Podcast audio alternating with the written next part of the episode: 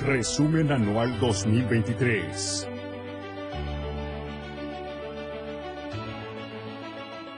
Bienvenidos a esta transmisión especial de Diario TV Multimedia. Bienvenidos también a todos los que nos sintonizan a través del 97.7 y el 103.7 de FM, la radio del diario. En esta ocasión vamos a presentarles el resumen anual de noticias 2023. Hoy me encuentro acompañada, muy bien acompañada, por Viridiana Alonso y Fernando Cantón. Juntos estaremos llevándole de la mano por las noticias más importantes durante este año. Es un gusto acompañarlas, Lucero, Viridiana, gracias a usted por su compañía. En este espacio le vamos a presentar las notas más relevantes que han marcado la historia de este año, del 2023. Es un gusto poder compartir este espacio con ustedes, compañeros, y por supuesto con todos ustedes que nos acompañan. Y vamos a darle inicio, ya lo dijeron mis compañeros, la noticia más relevante de todo lo que ha acontecido durante este 2023. Un año que ha marcado la pauta, por ejemplo, con el fin de la pandemia, también con la situación migratoria que ha marcado nuestra frontera sur. Además de ello, hablaremos de la violencia contra las mujeres desde sus diferentes aristas y también casos como el del niño Damián Fernando. Así es, un caso de este pequeñito de tres años, siete meses, que falleció en un jardín de niños aquí en Tuxtla Gutiérrez. Han pasado diez meses desde que los padres claman justicia, que se sepa la verdad, es lo único que piden. Las autoridades dicen que murió por broncoaspiración. Los padres de familia no están conformes con eso, incluso recurrieron al presidente Andrés Manuel López Obrador en busca de ayuda quien ordenó a la secretaria de Seguridad y Protección Ciudadana del Gobierno Federal, Rosa Isela Rodríguez, realizara una investigación a fondo. Han pasado 10 meses y se espera que el próximo 26 de enero se realice una audiencia final para saber qué pasó con Damián. También temas muy relevantes como el 8 de marzo, Viridiana, donde las movilizaciones se dieron en todo el país. Así es, no solamente en Chiapas, en todo México miles de mujeres salieron a marchar, a manifestarse, exigiendo justicia, exigiendo eh, la aplicación también y por todos nuestros derechos. Sobre todo dándole voz a aquellas mujeres que hoy ya no pueden hacerlo. También hemos conocido algunos de los nombres y de los rostros de quienes quieren contender en las próximas elecciones. Con esto y más, vamos a iniciar el resumen anual informativo 2023. Vamos a presentarles las notas más relevantes del mes de enero. Por ejemplo, en enero del 2023 y tras dos años de pandemia se reactivó la fiesta grande de Chiapa de Corzo con la participación de más de 10 mil chicos. Durante las primeras horas del 2023, el problema migratorio se intensificó en las oficinas de la Comar en Tapachula. Migrantes instalaron campamentos a las afueras del INAMI, denunciaron violación a sus derechos humanos, corrupción, extorsión, falsificación de documentos, tráfico de influencias y separación de familias. Más de 10.000 parachicos salieron a las calles de Chiapa de Corzo como parte del primer recorrido que realizaron durante la fiesta grande de enero 2023, tras dos años de suspensión por la pandemia de la COVID-19. A finales del mes comenzó la obra del paso a desnivel de la Torre Chiapas en Tuxtla Gutiérrez. Una obra ejecutada por empresas chiapanecas en un proyecto de más de 700 metros de longitud y un claro central de 90 metros. Conectará a la Torre Chiapas con la zona de hospitales y de Las Palmas. El presidente de Estados Unidos, Joe Biden, realizó su primera visita oficial a nuestro país con motivo de la décima cumbre de líderes de América del Norte, junto con el primer ministro de Canadá, Justin Trudeau. La convocatoria para elección de la nueva dirigencia de la sección 7 de la Coordinadora Nacional de Trabajadores de la Educación puso en alerta máxima al sindicato saliente con la unión de un grupo que pretendía impedir el pase de la estafeta. Las cosas parecían complicarse para Pedro Gómez Bámaca.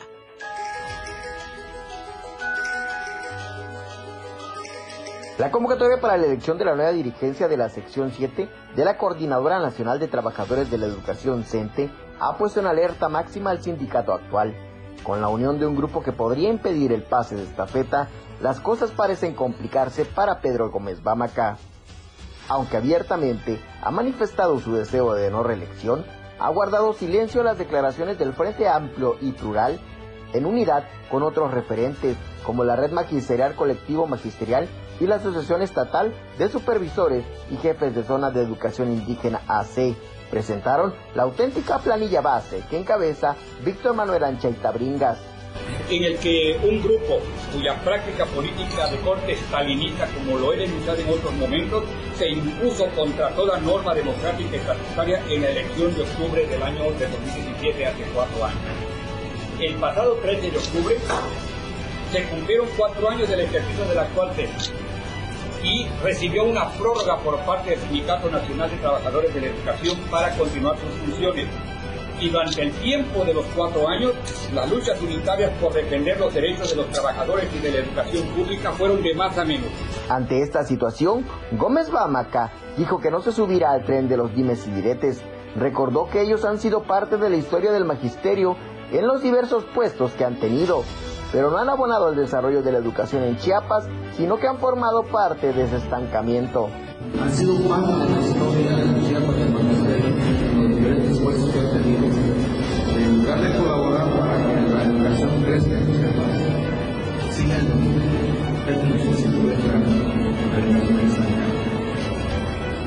en su participación sindical son las bases de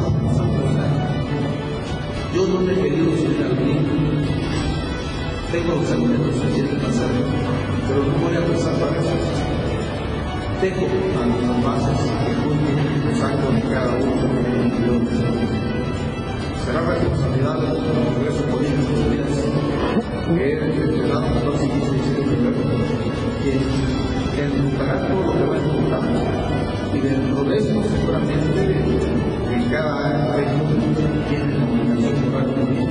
Pedro Gómez Bamaca deja bien claro que para él no existe un método de elección interna controlable que la de delegados.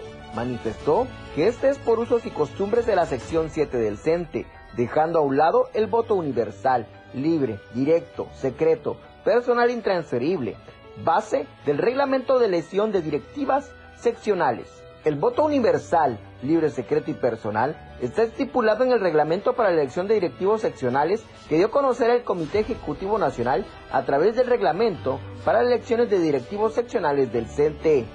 Eh, dimos a conocer que la sección 7 entra ya a su ruta crítica de renovación de su comité ejecutivo seccional y que para ello estamos convocando a todos los trabajadores y trabajadoras del movimiento magisterial eh, democrático de la sección 7 para los días 14 y 15 de diciembre de febrero al decimotercer Congreso Político Estatal que se va a llevar a cabo en este auditorio para ese acto, para hacer el nombramiento. Para eso tenemos que cubrir una ruta muy amplia a partir del lunes en adelante empiezan a llevarse a cabo las asambleas en cada una de las delegaciones sindicales. Prefiere el sistema anterior, a través del voto de delegados, para que de esa manera pueda boicotear la elección y amenazar a las bases para que gane su sucesor, entre los que destacan Javier Saavedra Carrasco, Alberto Mirón Vázquez, Enrique Díaz, Heriberto Díaz Vázquez y Baja y Ervin Herrera Estudillo. Uno de ellos le cuidará la espalda. Se defiende la educación pública. El magisterio debe hacer un esfuerzo por coadyuvar en la regularización total de las clases presenciales. Esta generación está acumulando una lamentable deficiencia en su formación integral. Y finalmente el quinto punto, que es el que me trae realmente acá. Resuelve la Asamblea Estatal consultar a las bases sobre la ruta que deberá tomarse en el nombramiento del nuevo Comité Ejecutivo Seccional con la distorsionada información que han desarrollado en el sentido de que los charros quieren imponer un reglamento antidemocrático, fraudulento y manipulador, los trabajadores de la educación, docentes, directivos, personal de apoyo, personal de asistencia, administrativos y jubilados, podremos ahora romper con el estilo neocharro en el que fue investido como ganador el actual Comité Ejecutivo Seccional. La llegada del Frente Amplio y Plural terminaría con las marchas y los paros, la falta de pagos a maestros interinos, regresando a la sección 7, su función de gestor permanente ante todas las instancias, defensor de los derechos de sus agremiados sin ninguna condición política o ideológica, devolverle su poder de negociaciones y transparencias para defender la educación pública. Para Diario de Chiapas Media Group, José Salazar. Durante el mes de febrero declaran a Genaro García Luna culpable por beneficiarse con millones de dólares del narcotráfico del cártel de Sinaloa. Acompáñenme a ver las siguientes notas más importantes del mes de febrero. En la primera semana de febrero, las constantes detonaciones de armas de fuego sembró el pánico entre habitantes de la comunidad Las Maravillas y zonas aledañas de Ocosocuautla. La inseguridad llegó al grado del cierre total del tramo carretero Coita-Las Chuapas. En un hecho que consternó, el 7 de febrero, el pequeño Damián Estrada Moreno, de tan solo tres años de edad, perdió la vida al interior de la guardería Pingin and Babe en Tuxtla Gutiérrez, presuntamente por descuido y negligencia. A casi un año de la tragedia, la Fiscalía General del Estado sigue sin esclarecer su muerte con una carpeta de investigación plagada de irregularidades según sus padres, quienes continúan exigiendo justicia, pese a que el presidente de la República, Andrés Manuel López Obrador, instruyó revisar el caso.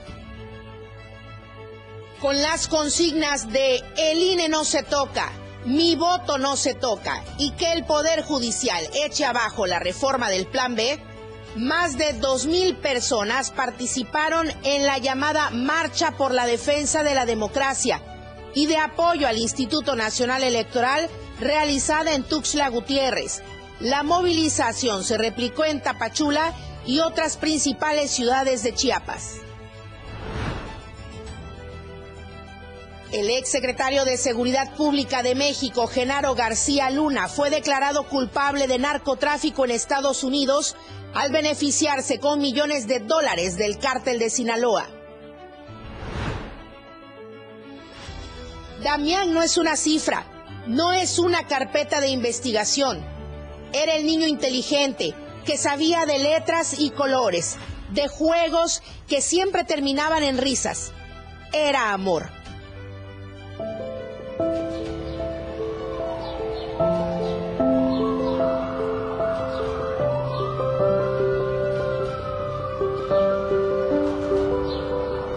Ese 7 de febrero de 2023, su madre lo llevó a la escuela, donde encontró la muerte. Todo indica ahogado en la alberca. No fue un descuido, fue negligencia. mi hijo nos lo entregan todo mojado, sin vida, y fue Brunet quien mencionó cómo habían sucedido las cosas.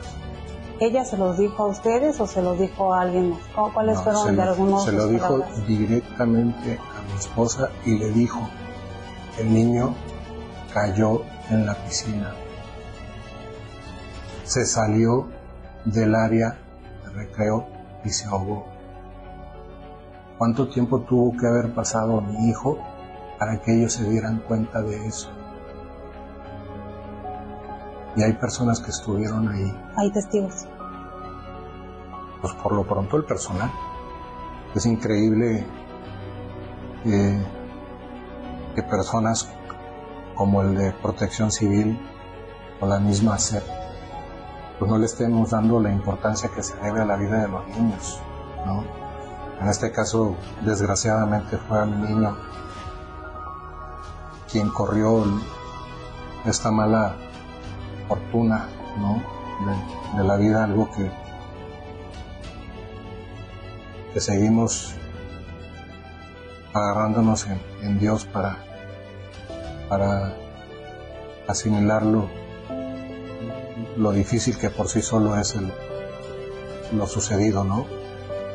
Estas personas quiero pensar que, que son personas que no tienen hijos, yo quisiera saber si ellos van a tener la misma tolerancia con alguien que atente contra sus hijos. Porque para mí, como papá, representa un riesgo que alguien como ella pues esté en libertad y no sabemos si el día de mañana pues a lo mejor ya considerando el abrir otro instituto con otra razón social, pues yo no sé si los papás pondrían en manos de ella nuevamente a los niños. se supone que, o se suponía que era una escuela especializada, alguien que resumía mucho un currículum. son cosas que no entendemos. tanta, eh, tantas largas, eh, y que estas personas sigan gozando, no sé en dónde puedan estar inclusive, cuando ellos fueron los causantes de esto. Es evidente. No hay forma pues, en la cual puedan ellos negarlo. Sin ningún acompañamiento de las autoridades, ni siquiera de la Comisión Estatal de Derechos Humanos, Amparo y Mauricio sospechan que quieren proteger a los asesinos de su pequeño hijo trámite o el proceso no vemos realmente como tal un avance, se siguen integrando carpetas según lo que nos dijeron, este, pero pues una realidad es que como tal no tenemos una respuesta concreta, ¿no? No entiendo realmente el, actuar. Creo que pues desde un principio se tuvieron que haber presentado a los responsables tomar acciones sobre ellos. No hay ningún detenido y siguen en el tema de están integrando la carpeta para poder entonces tomar cartas en el asunto, pero pues mientras tanto a nosotros no nos dicen nada concreto cuando creo que las cosas son muy claras, ¿no?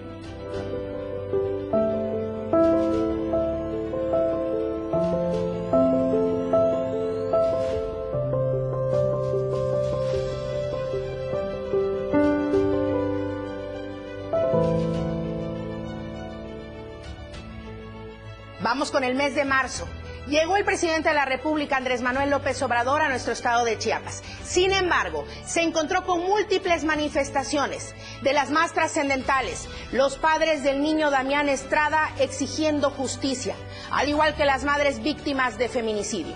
Les invito a que nos acompañen a ver la información más relevante durante este mes del 2023. En la madrugada del primero de marzo falleció a los 84 años de edad Irma Consuelo Cielo Serrano Castro, mejor conocida como Irma Serrano o La Tigresa.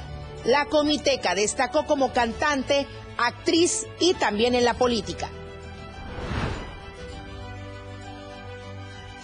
Se dio la renovación sindical del CENTE. El candidato de la planilla roja, Asael González Vázquez, resultó ganador de la sección 7 y Obed Valderas Tobilla salió vencedor en la sección 40. Ambos ostentan las dirigencias sindicales del magisterio en Chiapas. El presidente Andrés Manuel López Obrador llegó a nuestro estado prioritariamente para constatar el avance de la instalación de bancos del bienestar.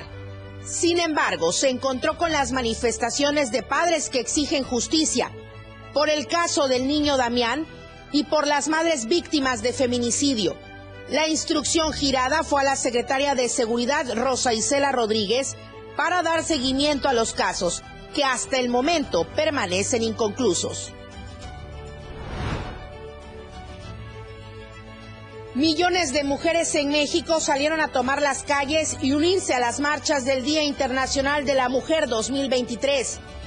Como cada año, se buscó exigir justicia igualdad, el cese de la violencia machista y visibilizar la lucha feminista. De acuerdo a defensoras de derechos humanos, la violencia contra las mujeres incrementó en Chiapas luego de la pandemia. No hay espacios adecuados y adaptados a sus necesidades especiales. Un hecho que reveló la muerte del pequeño Damián ocurrida el 7 de febrero en la alberca del Kinder Pingin and Babe en Tuxtla Gutiérrez.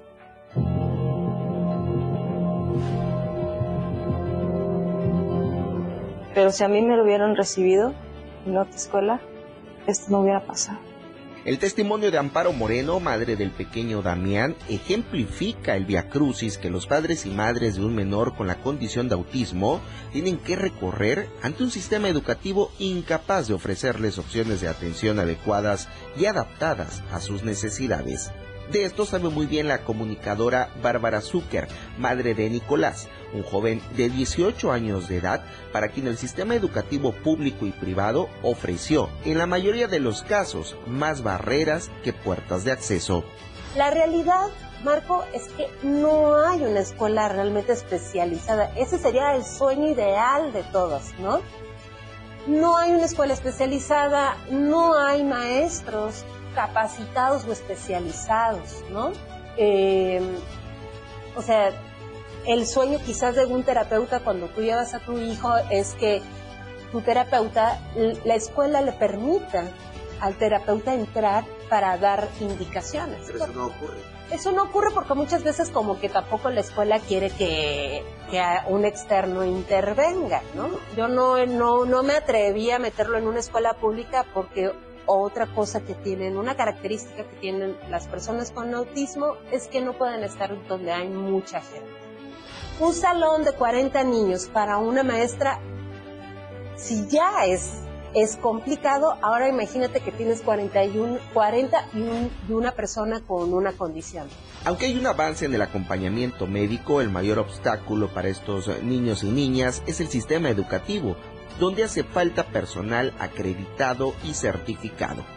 ¿Y qué decir de los entornos físicos que no están adaptados a las necesidades especiales? Tendríamos que entender primero que tendría que haber personal capacitado con una especialidad, con una maestría, y es decir, capacitado no desde la cabeza, sino las maestras, porque al final del día quienes van a lidiar con los niños son las maestras, es el personal y sí por lo menos tener un, contexto o, un referente de la manifestación clínica que va a tener el niño. Y también creo esto, o sea, un, un entorno en el que se pueda hablar de educación especial tendría que cubrir ciertos requerimientos a nivel de espacios y adecuaciones. El efecto de estas carencias condiciona también su incorporación futura al entorno social y laboral, acrecentando las brechas en los sectores vulnerables y violentando el derecho que los niños y niñas con trastorno del espectro autista tienen para desarrollar una vida plena en la edad adulta. Lo que nos debe de preocupar es que tu hijo pueda ser parte de la sociedad, porque eso es lo que ellos necesitan. O sea, que la misma sociedad pues lo ¿no? O sea, ven, vente, ¿no? Y porque a ellos les cuesta mucho esta la interacción social. Entonces, bueno, pero ¿qué puede pasar? Y lo hemos visto con otras discapacidades, con otras condiciones, en donde niños reciben bullying porque no puede ver y... Si la capital del estado no cuenta con los entornos para menores con necesidades especiales, la realidad es aún peor en las zonas rurales e indígenas, en donde apenas y cuentan con información sobre esta condición neurológica. Porque de estar desde este lado de la consulta te, te hace ver el peregrinar de los padres de familia a través de diagnósticos, ¿no? La mayoría de los niños vienen a una edad preescolar, o sea, la detección de cualquier eh, trastorno del neurodesarrollo se hace generalmente en la edad preescolar.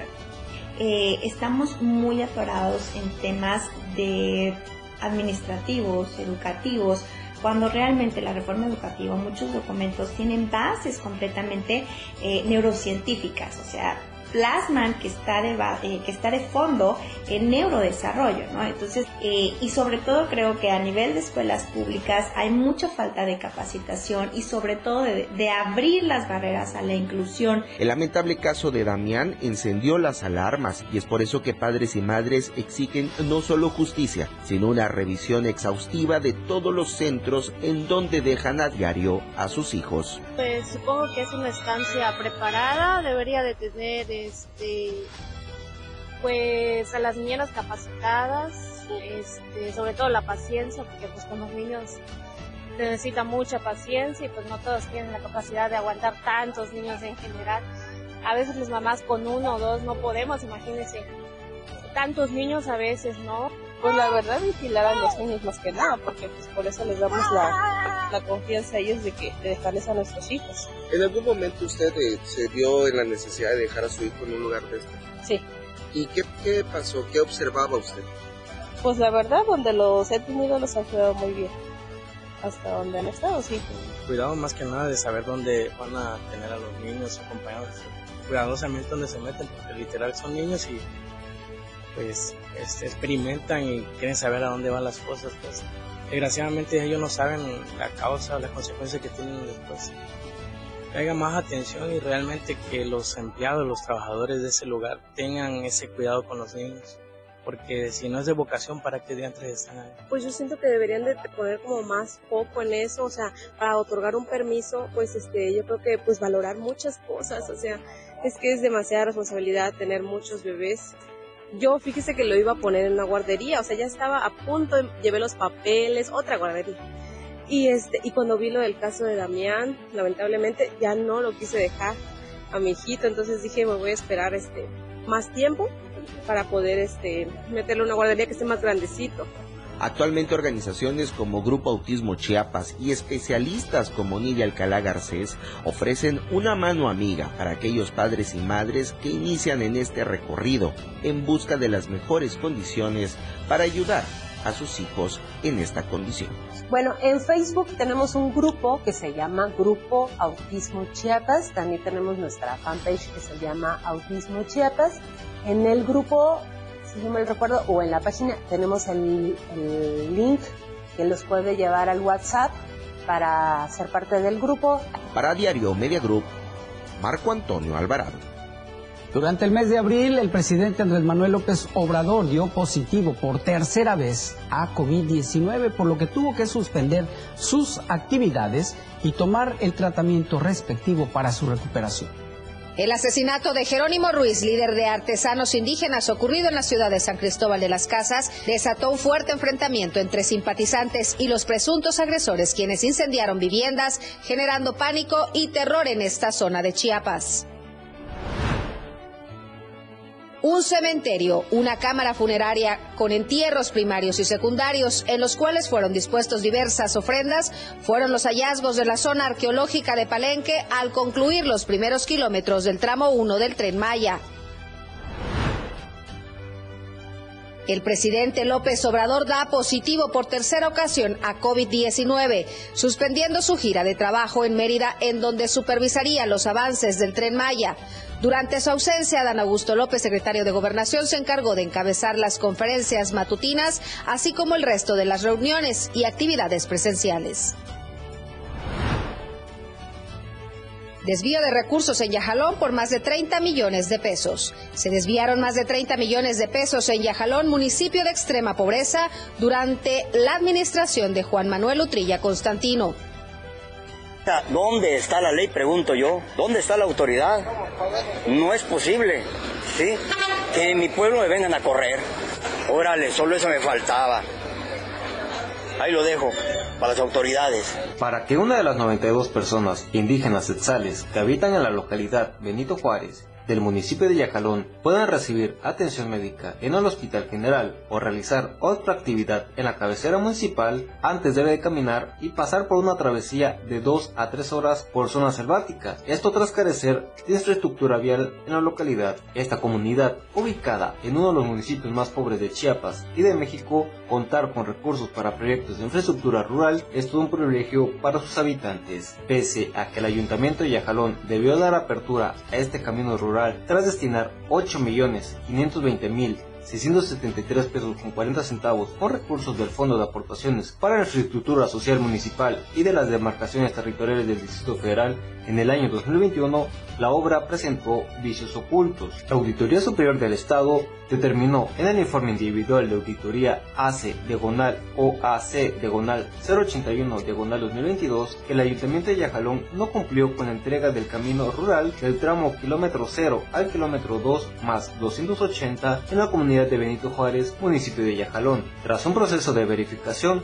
la auditoría constató que la obra presentó deficiencias técnicas de construcción, lo que hace difícil su acceso para la población, determinando un probable daño a la hacienda pública municipal por un importe de 6.979.184 pesos con 92 centavos. Lo anterior indica la ACE que forma parte de las 39 observaciones promovidas al Ayuntamiento de Yajalón en las cuentas públicas del 2019, 2020 y 2021. Durante el 2018 al 2021, primer periodo de gobierno de Juan Manuel Utrilla Constantino, el municipio de Yajalón reportó un daño de aproximadamente 36.138.190 pesos con 73 centavos por la adquisición de insumos no aplicados en obras por administración directa, por obras con defectos o vicios ocultos, por documentación justificativa inexistente, así como por asesorías que no cumplen con la finalidad para las que fueron requeridas, por conceptos pagados no ejecutados y por la contratación de personal que no cumplió con los requisitos que marcan la legislación y normatividad aplicable. De acuerdo a la información de la ACE,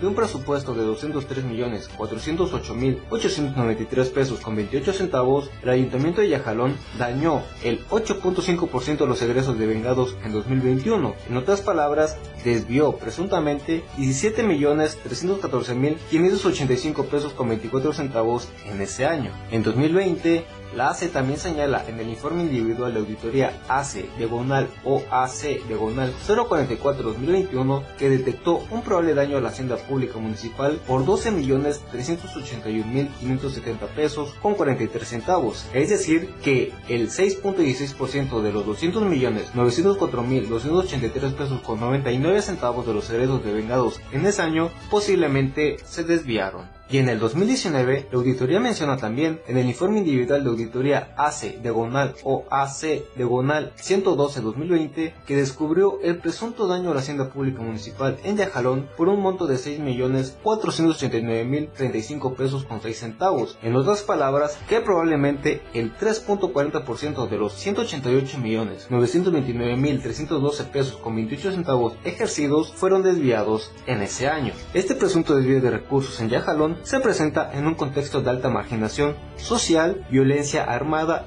y otras situaciones. De acuerdo al informe anual sobre la situación de pobreza y rezago social 2022, elaborado por la Unidad de Planeación y Evaluación de Programas para el Desarrollo de la Secretaría del Bienestar, en el municipio de Yajalón hay alrededor de 40.285 personas indígenas subsiles, en donde 16.355 se encuentran en situación de pobreza extrema, aunque el informe destaca que alrededor de 33.633 niñas, niños, mujeres y hombres se encuentran en situación de pobreza en este municipio ubicado en la zona norte de Chiapas. Tras una primera victoria electoral en el 2021, Utrilla Constantino logró un segundo y último mandato como presidente municipal, aunque desde el último periodo de gobierno los habitantes de Yajalón han denunciado el abandono del municipio, principalmente en la cabecera municipal, que está sometida por la violencia de grupos armados.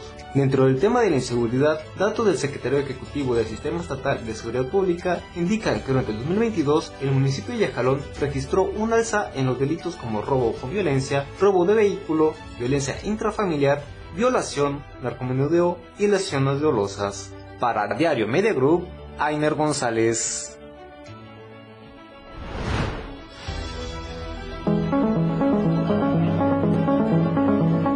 A más de tres años de haberse declarado el primer caso de COVID-19 en México, la población se pregunta si es que estamos ya a las puertas del llamado fin de la pandemia de coronavirus.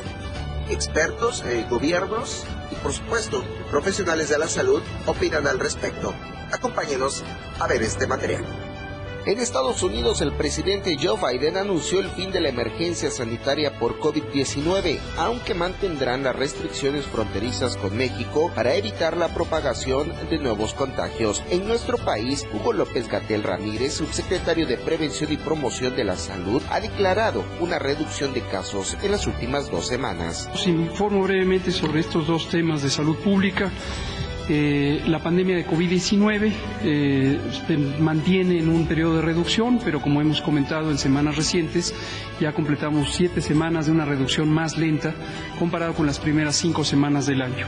En general, se mantiene la ocupación hospitalaria en niveles mínimos de 5 y 1% respectivamente para las camas generales y camas con eh, ventilador y la mortalidad eh, se mantiene en siete, en, dos dígitos, un poco por debajo de dos dígitos del promedio diario de, de funciones. Seguimos eh, con la vacunación de niñas y niños de 5 a 11 años de edad. Ante estos escenarios, ¿debemos relajar las medidas de autocuidado?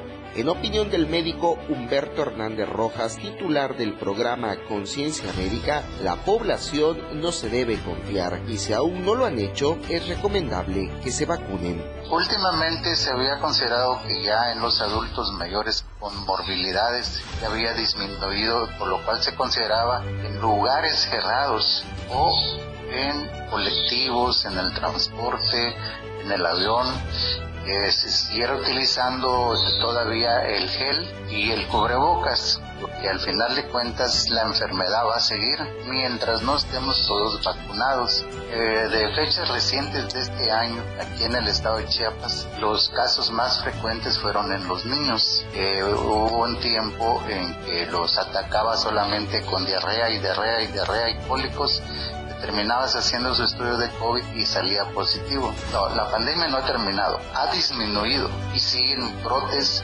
sobre todo en el mismo país donde se generó, en China. Hace como dos meses bloquearon todo un, toda una ciudad completar el esquema de vacunación, a mantener el lavado de las manos, la sana distancia en caso de presentar síntomas o estar cerca de personas enfermas, son medidas que llegaron para quedarse. Si bien en este momento la pandemia ya no está causando la cantidad de muertos que hace tres años, llegando incluso a reportarse un solo caso de contagio leve al día en Chiapas. Eh, lamentablemente los virus no se pueden destruir, solo se controlan ya sea por medio de una vacuna o un retroviral el COVID pues ya quedó en nuestras vidas. Eh, lo único que sí nosotros debemos de tener es este las vacunas que deben de ser las dosis adecuadas, que son cuatro, que ya es la de refuerzo, para que posteriormente pues eh, las indicaciones creo que van a ser de forma anual las vacunas, como la de influenza.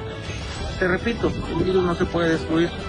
Eh, pues sí, se está tratando ahorita de que pues ahora sí este, convivir más que nada con este virus, pero no bajar la guardia, en el aspecto de que pues si nos seguimos enfermando, este, tenemos y gripa, primero que nos valore un médico, no nos automediquemos y este, hacernos las pruebas correspondientes, que puede ser la de COVID o la influenza, y descartar ese tipo de virus. En la opinión de algunos habitantes de Tuxtla Gutiérrez, es importante no confiarse, ya que esta enfermedad provocó muertes y cambió incluso los estilos de vida, dejando una lección acerca del autocuidado y el seguimiento de las medidas higiénicas. Pues yo pienso que aún no, porque realmente fue una gran experiencia y, sobre todo muchas pérdidas de humanas. Entonces yo pienso que eso fue un, inicio y el cubreboca debemos mantenerlo por mucho, mucho tiempo pues. Y este, de hecho hay muchas personas, sobre todo los de la tercera edad, aún lo siguen manteniendo. Entonces para mí pienso que se debe, el, cuidado debe seguir. La enseñanza que dejó la pandemia es de aquí para adelante. ¿Usted, no terminó. ¿Usted ya cuenta con todo su esquema de vacunación? Yo sé, yo sé. He hecho mi familia igual. Pero este, pues tengo muchos conocidos que no, que aún no, no, se aplicaron la vacuna por la desinformación o, este, o la mala, la mala cultura sobre la, prevención. Que termina el 100% no. Simple sencillamente ya no hay más contagio que estaba anteriormente entonces ya podemos, los que están vacunados, ya no hay tanto problema. Y al menos eh, yo ya tengo cuatro vacunas. De ahí va a ser cada año. Entonces pues yo por ello no utilizo todo nada más cuando bueno, así nos obliga. Debemos de seguir cuidándonos, porque con esta calor también está resultando mucho, mucha gripa, este, dolores de garganta y lo tomamos todo a juego. Hay que echarle ganas a ayudar también apoyar a los viejitos porque también ellos deben de cuidarse como los jóvenes. La pandemia de COVID-19 no ha terminado, aunque en el uso de su autonomía el Estado de Nuevo León decidió reducir los espacios en donde es necesario usar el cubrebocas. El virus sigue en circulación y son más vulnerables quienes no cuentan con ninguna protección. Con el tiempo, el COVID-19 será una endemia. Cada año habrá que vacunarnos contra este virus porque contra los virus el ser humano no puede más que protegerse con las defensas que le da la ciencia médica. Para Diario Media Group, Marco Antonio Alvarado. Durante el mes de mayo celebramos el segundo aniversario de la radio del diario, llevando diversión, música, entretenimiento a todos los rincones de Chiapas a través de la señal del 97.7 y 103.7 FM. Especialistas del Hospital General de Zona Número 1, Nueva Frontera del Instituto Mexicano del Seguro Social en Chiapas, reconstruyeron la pierna izquierda de un menor de 8 años, quien sufrió una lesión por machacamiento severo debido a que le cayó un muro de concreto. La radio del diario celebró su segundo aniversario de estar al aire, llevando música, noticias, entretenimiento y una barra programática para todos los gustos y que han sido todo un éxito. La frecuencia del 97.7 FM ha permitido llegar y conquistar a todos los rincones de la zona metropolitana. Esto bajo la dirección y visión de los hermanos Toledo Coutinho. La Suprema Corte de Justicia de la Nación invalidó el acuerdo ordenado por el presidente Andrés Manuel López Obrador, mediante el cual se clasificó como de seguridad nacional y de interés público los proyectos prioritarios del gobierno federal, lo que implicó que se pudiera reservar toda la información de este tipo de obras, como es el caso de la refinería Olmeca, Dos Bocas, el Tren Maya y el Aeropuerto Internacional Felipe Ángeles, entre otros.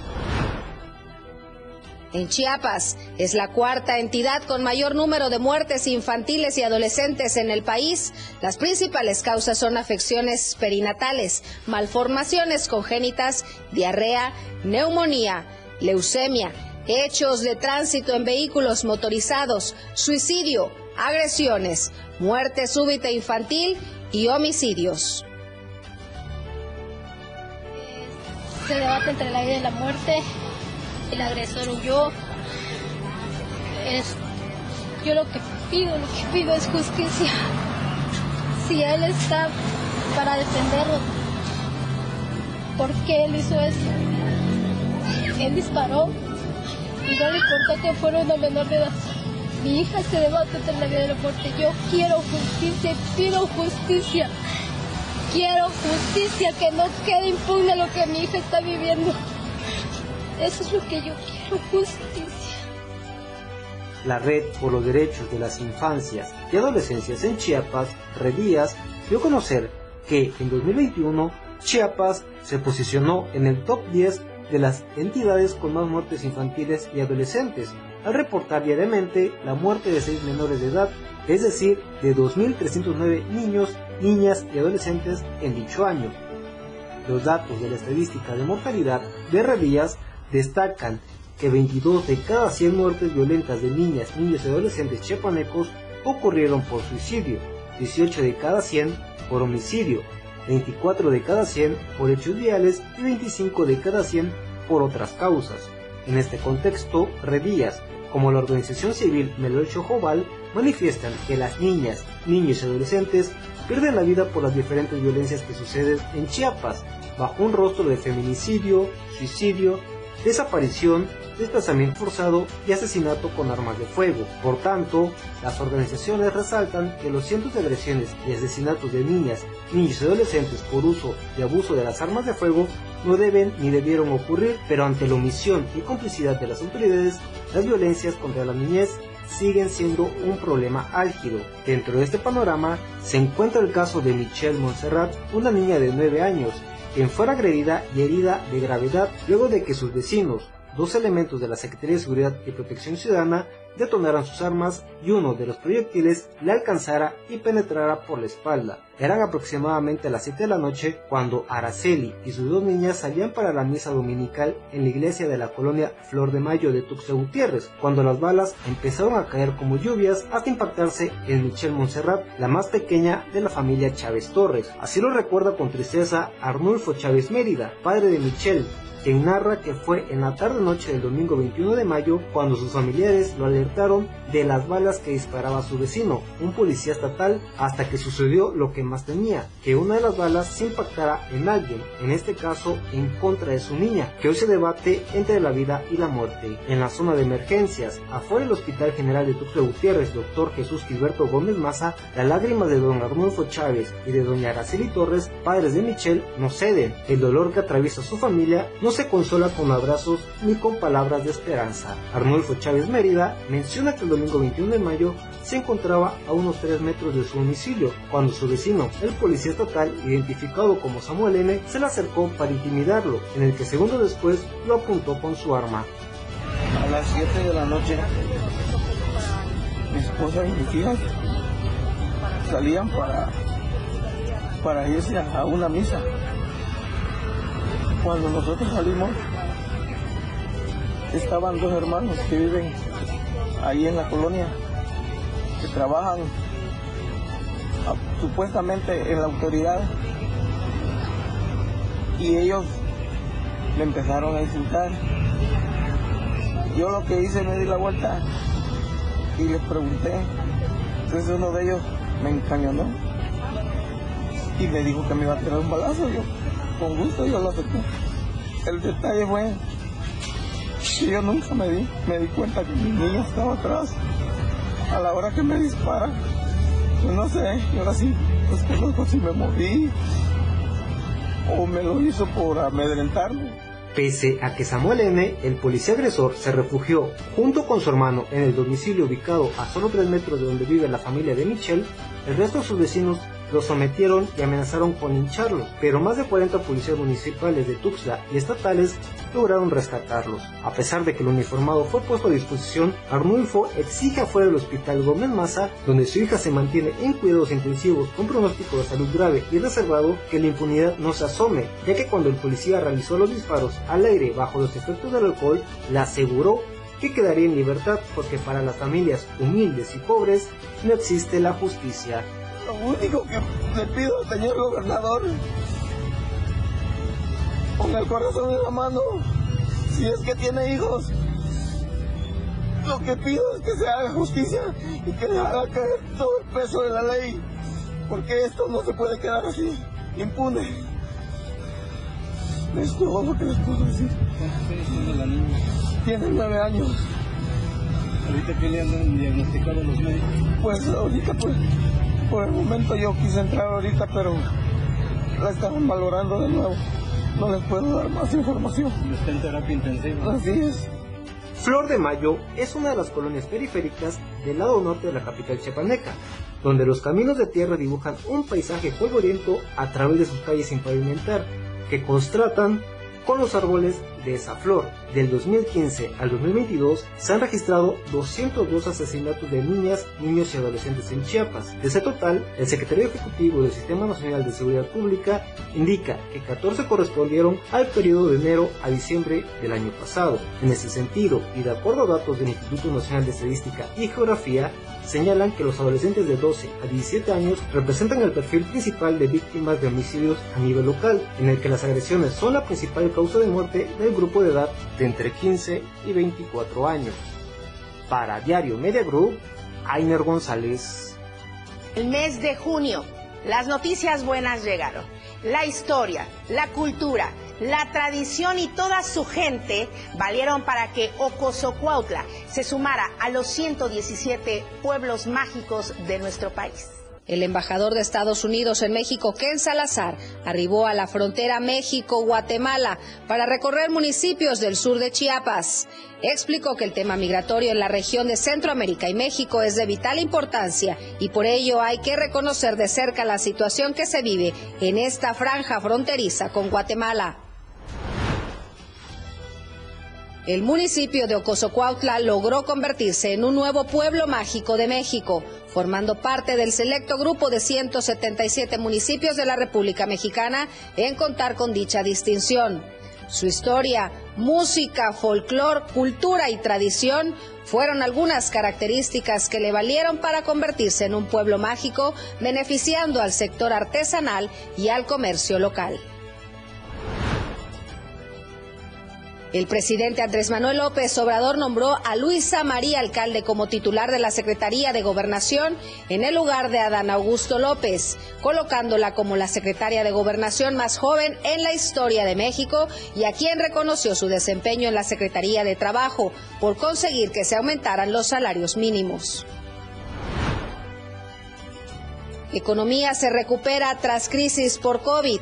El sector empresarial de Chiapas prevé que iniciará la recuperación económica tras la emergencia sanitaria de COVID-19, que dejó desempleo y cierre de negocios. La economía actual, dicho por parte de los ciudadanos que día a día tienen que buscar el sustento diario, ha sido bastante difícil y esto se remarcó principalmente desde la pandemia del COVID-19, el cual marcó una pauta y un precedente al ser un parteaguas de la situación actual que se vive en el mundo entero. De acuerdo a un reporte realizado por parte de la Organización Internacional del Trabajo, denominado México y la crisis de la COVID-19 en el mundo del trabajo, respuestas y desafíos, señala que el total de empleos en riesgo alto de verse afectados por la pandemia rebasó 24 millones, lo que representó en su momento el 44% de empleos totales en México. Algunos grupos poblacionales son más vulnerables ante los efectos de la crisis sanitaria y económica. Con esto nos damos cuenta de la situación que se vivió en diversos sectores sociales, los cuales algunos tuvieron la oportunidad de innovar, buscar alternativas y en su momento encontrar nuevas formas de subsistir. Otros más no tuvieron la misma suerte. Para el sector empresarial, el COVID-19 fue devastador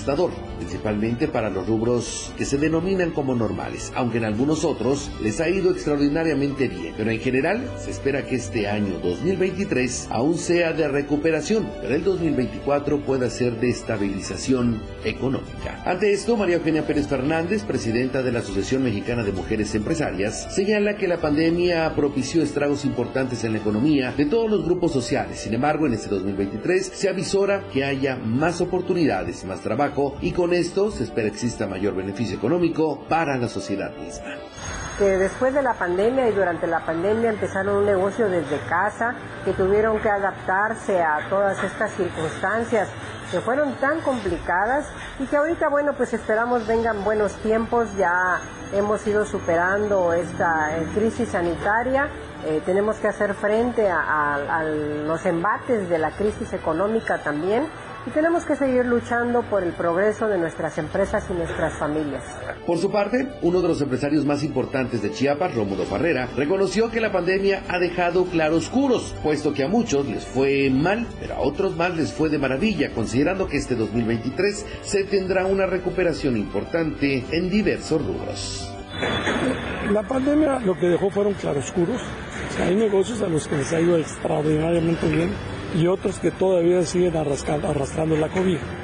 Por ejemplo, la hotelería eh, en ciudades todavía se está recuperando de, los estragos que nos causó la pandemia. Eso la verdad es que nosotros todavía sentimos que el 2023 va a ser un, un año en el que vamos a recuperar los niveles de prepandemia que traíamos. Las cosas vienen bien en el tema de la hotelería sí nos golpeó muchísimo. Ante esto, muchos sectores sociales aún consideran que no hay garantías para mencionar que pueda o no haber una mejora en la economía. A decir de muchos, esto aún no mejora, ya que cada vez alcanza para menos, como la señora Lucía, que afirma que debe haber una recuperación económica de acuerdo al gobierno que se tiene, ya que la gente sí se esfuerza, pero con la corrupción poco se puede avanzar cree que Pues sí hay recuperación dependiendo del tipo de gobiernos que tengamos, que le echen ganas también, ¿verdad?